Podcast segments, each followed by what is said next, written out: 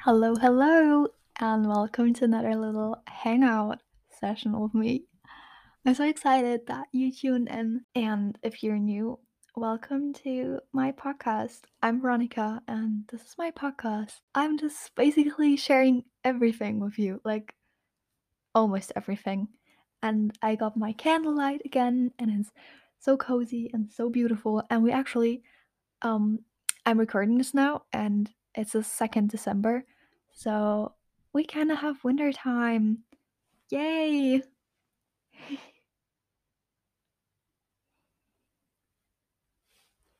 Today is a really great day. Or at least it's been a great day for me. And just now recording this and having the candles around me, I just feel really good. But I do have to say, this week has not exactly been a good week. I don't really know what the reason for this was or what has caused me these triggers. But just sometimes I'm so confused by my own life because sometimes I feel really good and I feel like today, for example, I felt so sure about myself and I went somewhere alone and I was able to eat and to eat in a train and I never am, but I was and I had a great time by myself. And on other days, I feel like I will never be able to be happy and confident. Starting with my I recorded my last episode on a Friday because I'm always recording on a Friday and you're listening to an episode on Friday because there's a new episode on Fridays, but I'm also recording another one on the Friday for the next week. Does this make sense?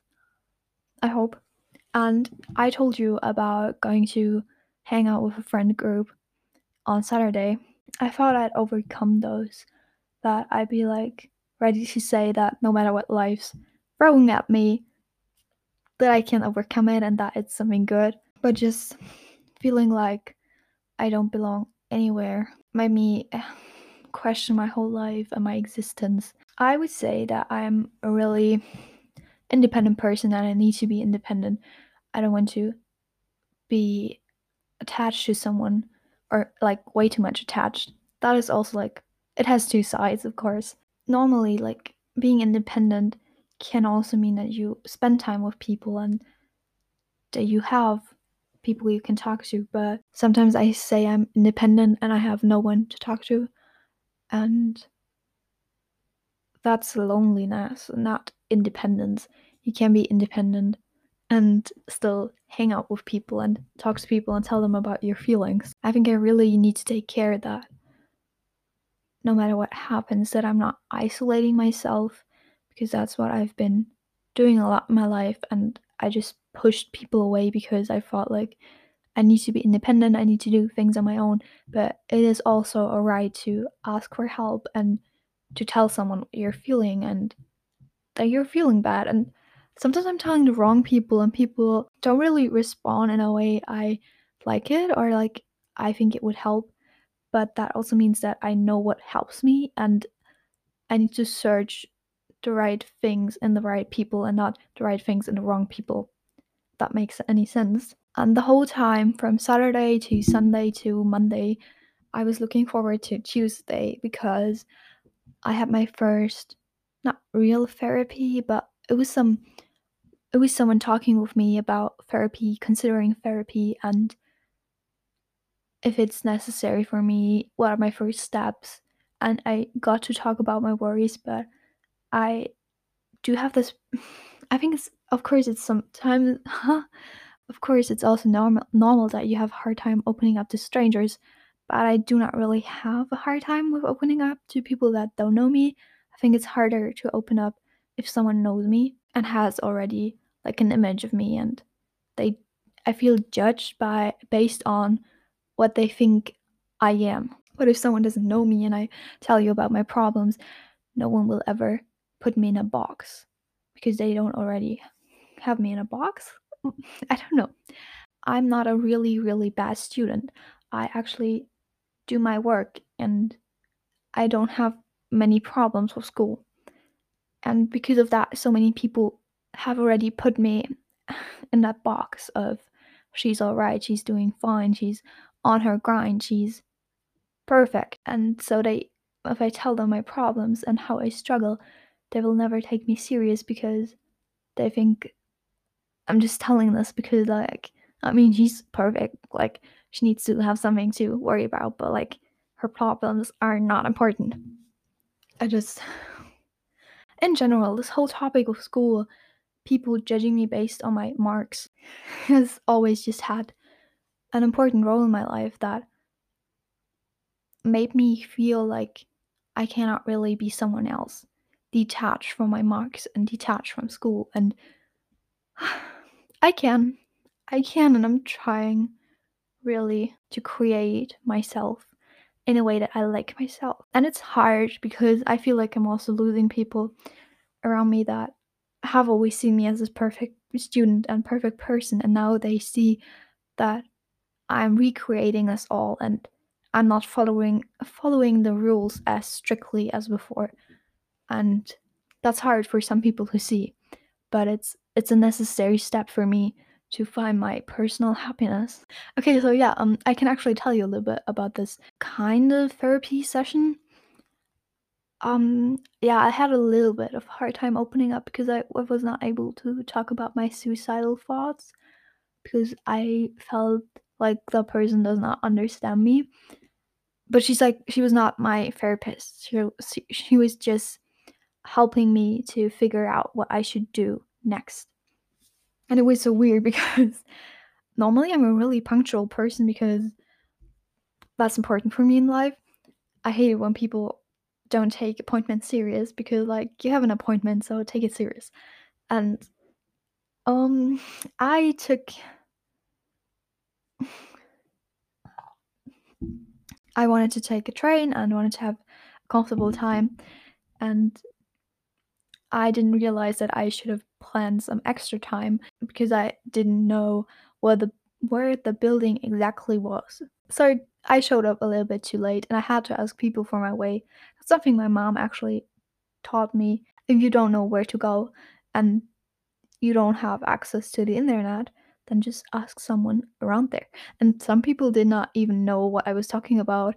And then I realized that I was standing in front of that building. It was funny. And then another thing happened because I've already been in there before because I got vaccinated in that building. And they have different sections in there. And it's it's a really confusing building because I couldn't find the stairs. There was an elevator, but I wanted to take the stairs. and I asked a woman and she didn't know and we went searching and we just couldn't find it. So in the end I took the elevator and then I was standing in this room and there was no secretary or anyone else.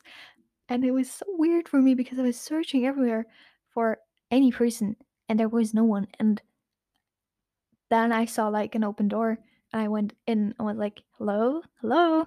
Then all of a sudden there was this woman and she was like, you're too late.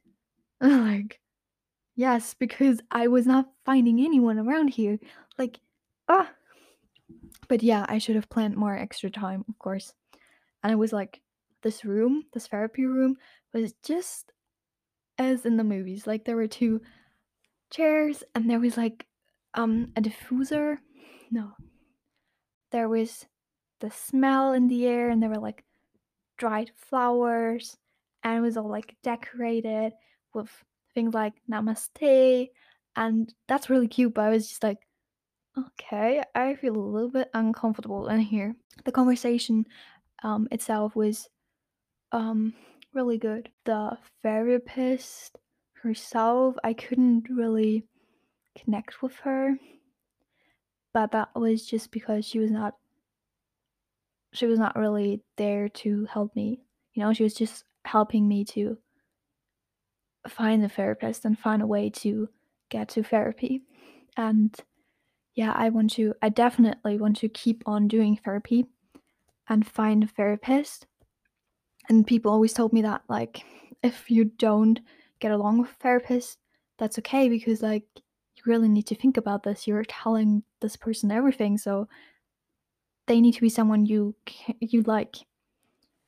And so it's it's okay to switch your therapist. Uh, I do have to admit, I had those moments where I was like, what am I even doing here? Why am I telling a stranger my problems? I can solve them on my own. But clearly, I cannot because I've been so desperate and I need this help. Sometimes you cannot solve things on your own. And I was like, it's okay to to reach out for help and to let someone be that help. It was just something really important I needed to learn this week. Um, other things that have happened this week were um, we had a presentation from someone from an organization. That was a rhyme. um, yeah, it was an organization also about like mental health, and it just really helped me to realize that it's okay to reach out. It was supporting what I've already realized before, and I was like, yeah, um, therapy is a good step, and I need to keep on doing it, and I need to be consistent and not give up because usually I give up so many things if they don't work out right away, and that's really sad. I actually, um, some of you might um, know that I like drawing, but I haven't been drawing years before because I always I started once thinking I was an artist, um, failing then to draw a realistic portrait of my mother, which I mean, it was my first professional drawing ever. So, of course, it was not perfect, and you need to learn a, a lot of skills and you need to do more work. And the more work you do, the better you get. And, but I just gave up and I only picked I picked up drawing three months ago again. That I really was like, you can do this and don't be afraid and just draw. And if it's not alright, we can do something else and do not give up if it doesn't look good the first try. You can always try again. So important in life and also my future because I'm stressing out about my future. I'm really so I don't know if there will be an episode the next week because I have this really anxious situation. I've never been able to fully address this. And I feel like crying right now, but it's alright. I can tell you this. The last two years have been all about this. One exam, or like this one kind of exam. It's not an exam, but I maybe will tell you afterwards. I put so much effort into this and so much stress and my worth. I'm just scared that that I won't make it. And a friend of mine, a f- an ex friend of mine, I don't know how you, no, a, f- a past friend of mine told me that no matter what happens, you're still Veronica and you're still who you were before. But I just think that I would be really disappointed in myself if I won't make it. And I don't want to tell other people that I didn't make it. So, sorry. It's just getting a little bit sad right now. The main point that I wanted to get across is that the following week I will I don't know, I maybe will not release an episode because I will be such a hassle. Uh anyway, the next week is my birthday. Yes, yes. And I felt like why not talk a little bit about birthdays and my birthday? And I just realized that it's like an era is ending. I really feel like this. And I need to tell you something about my last birthday last year. It was really quite a heartbreak that I needed to go through, and it ruined my whole birthday. I hated myself for being born, and that's not a good thing to feel on your birthday. I never got a happy birthday from that person. The person knew that it was my birthday. It just was such a pain. Celebrating your birthday is one thing, but not getting congrats from someone you loved is another thing. And I didn't do anything wrong. I got treated so mean at my birthday. And all I ever wanted was for the someone just to tell me once that that I'm special and that he wished me a great birthday. And it ruined my whole birthday. It ruined all the presents I got. It ruined me celebrating with friends. It ruined me. It ruined my appreciation for my life. And it was kind of the start of me. Like 16 was the age. I'm still 16, yeah. But like 16 is the age where I had the most struggles with depression and just wanting to kill myself and not seeing my worth. And that's crazy because I have I would have so many more years to live and experience and letting this all be ruined because someone I loved hurted me so bad. But it's in the past. Um I made peace with it. I always made peace with it. It sometimes still comes up and I need to tell myself that nothing of that was my fault and things happen because of reason. And if that someone doesn't see your worth, then move on. If someone's not not being nice to you on your birthday, then what is that for a person? That says more about them than about you. But in general, I have stopped celebrating my birthday since I was 10. With 10, I think I still had a little party with my friends my friends at that time. And now, the last seven years, I didn't do anything for my birthday. I sometimes didn't even have cake. Uh, or I baked myself one with my mom. And I don't know why this is. And that's what I want to change this year because no, I don't want to celebrate a party. I'm sorry, but I'm I don't feel ready for this. but I'd like to do something special at some point after my birthday because the many times I felt like my life was worthless. I never really took a step to end it. And I'm still here. And even though life is so cruel sometimes, I'm still out there fighting and celebrating this at my birthday is something great and I should do it. I always felt like I couldn't celebrate my birthday because I don't know, I felt embarrassed. I don't actually like to bring friends home. I never really feel like I know what to do with them because I feel like I need to do something with my friends. It's not like we can chill and sit on my bed and do nothing that has never been something I thought about. I always feel like I need to have an activity. People are not. People should not be bored. All I ever want is just to do what I like. And if that's sleeping in my bed and a friend is like here, then I want to be able to do that. Yeah. I totally forgot what I was talking about.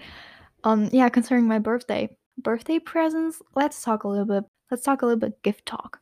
Because there's this friend out there and she she's been asking me for months what I want for my birthday. And I think that's really cute and I really appreciate it.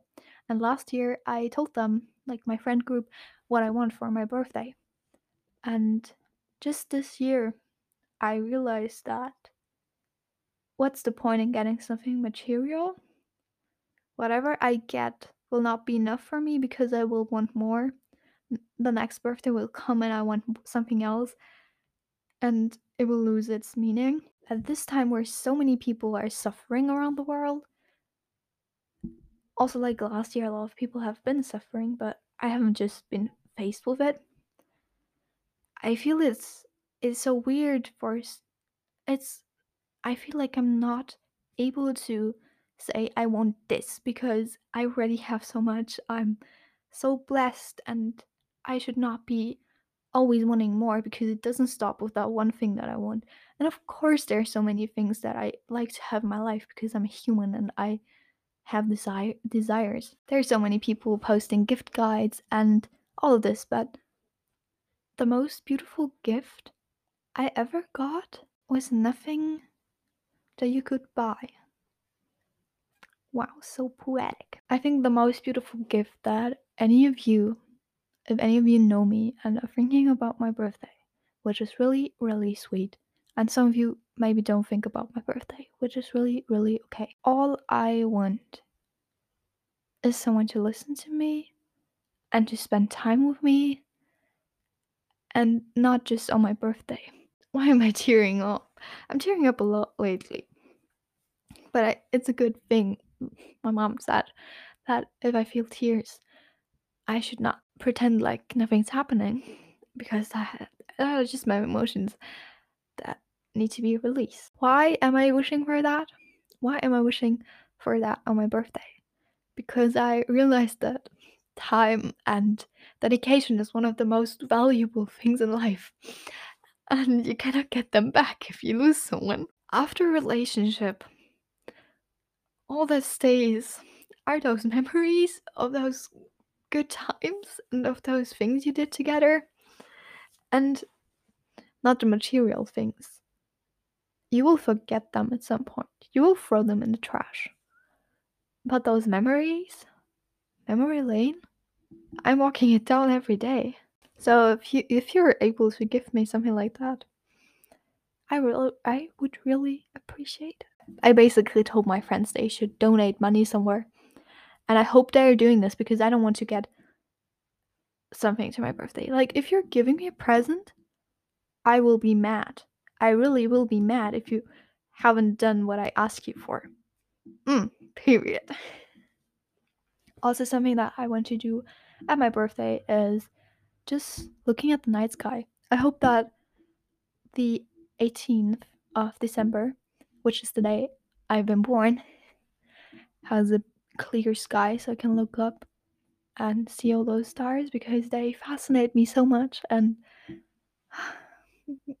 it feels so big out there and it is great feeling so small for some moment and knowing that there's so much more out there.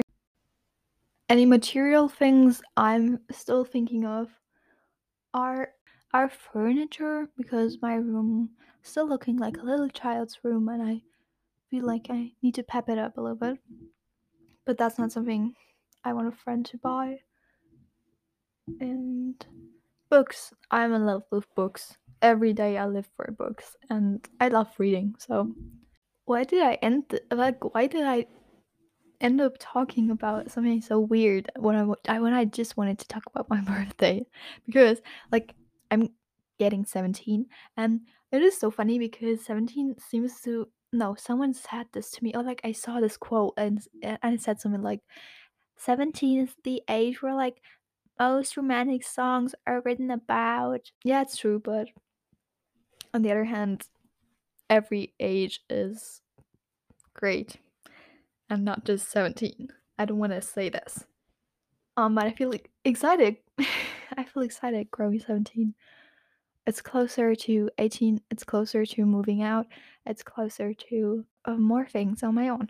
But that's also scary. So sometimes I, I think back of myself when I was, yeah, when I was 10. And I mean, like, have you ever thought that you would sit here one day when you look back like if my child self will look at me would she be proud? And in my case i'd have to say yes she would be because little little veronica had so many dreams about finding herself her passions and things that excite her because she felt so lost. And even though we're still so lost I found many great parts and new sides of myself, and I did so many great things, and I already got to see so much of the world. Oh my gosh, another thing that I wish for for my birthday traveling. Traveling is something I got to appreciate so much. I love traveling no matter where. I love seeing something new, brighten my horizon. Just wow, it does not even have to necessarily be something that is far away. I love going to a close city and spending time in the corners that I have never seen before. And I asked my mom if she could give me something to my 18th birthday because I really want to see Verona. Verona?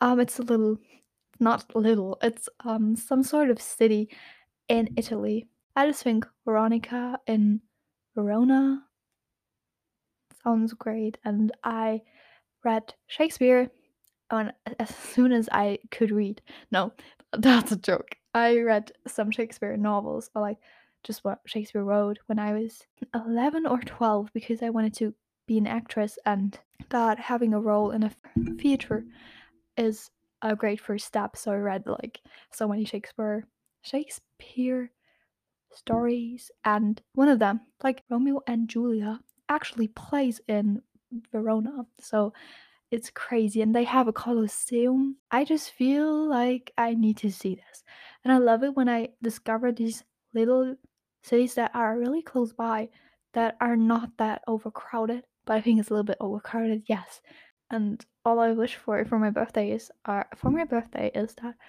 i will get to see so much more of the world because i'm really in love with just not being at the same place for longer than months. I got my Spotify wrapped. I think everyone did. And there's actually also Spotify wrapped for podcasts for like hosts because I got one and it was really uh, I was really impressed. The year isn't even over and we're already getting Spotify wrapped. But um my character, my listening character is Nomad. Yeah, my listening character is Nomad and also like in my real life, I'd say that my character is a nomad because I I like to move on from place to place, from person to person. And if I discover something or someone I really like, then I like to stay. But at some point, I will feel the need to just see more, experience more, get out there a little bit more. And I hope that I will be able to do this. I think this wraps this really nicely because I feel still like I don't know a thing and I'm already 17. Do you know Rory Gilmore? If anyone hasn't watched Gilmore Girls, I liked the first two seasons, but I didn't like the ones afterwards because Rory turned like mm, the downfall of Rory Gilmore is like a story on its own. But I'm by the way, I'm Team Jess. I'm I'm the crazy girl. I'm Team Jess. Jess and how is his name? Wait, I like Logan, but I don't like him so much. It's okay, but I like Chad Murray played this role. He was Tristan.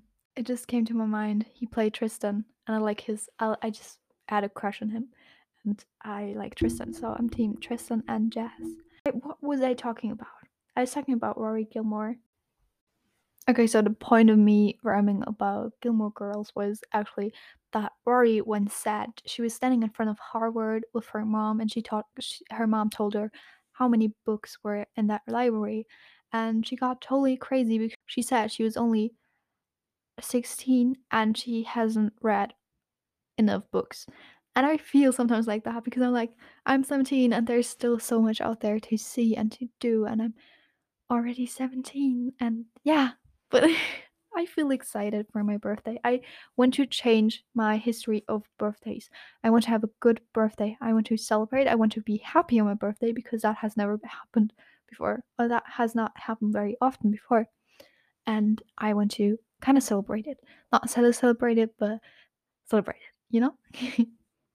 and yeah, thank you guys for listening. This was a little bit. Sometimes my, no, always my episodes are so confusing and so whoa, whoa, whoa. But that's the way I am, and you know, you will get used to it if you stay, which would make me really happy. And anyway, I hope you have a nice evening, and a nice following week. I hope you think of me on the 18th of December. And like I said, there may not be an episode next week on Friday, but maybe the following week on mm, Friday or like on Thursday, and I will explain a lot to you. Yes. So, thank you guys so, so much for listening. Bye.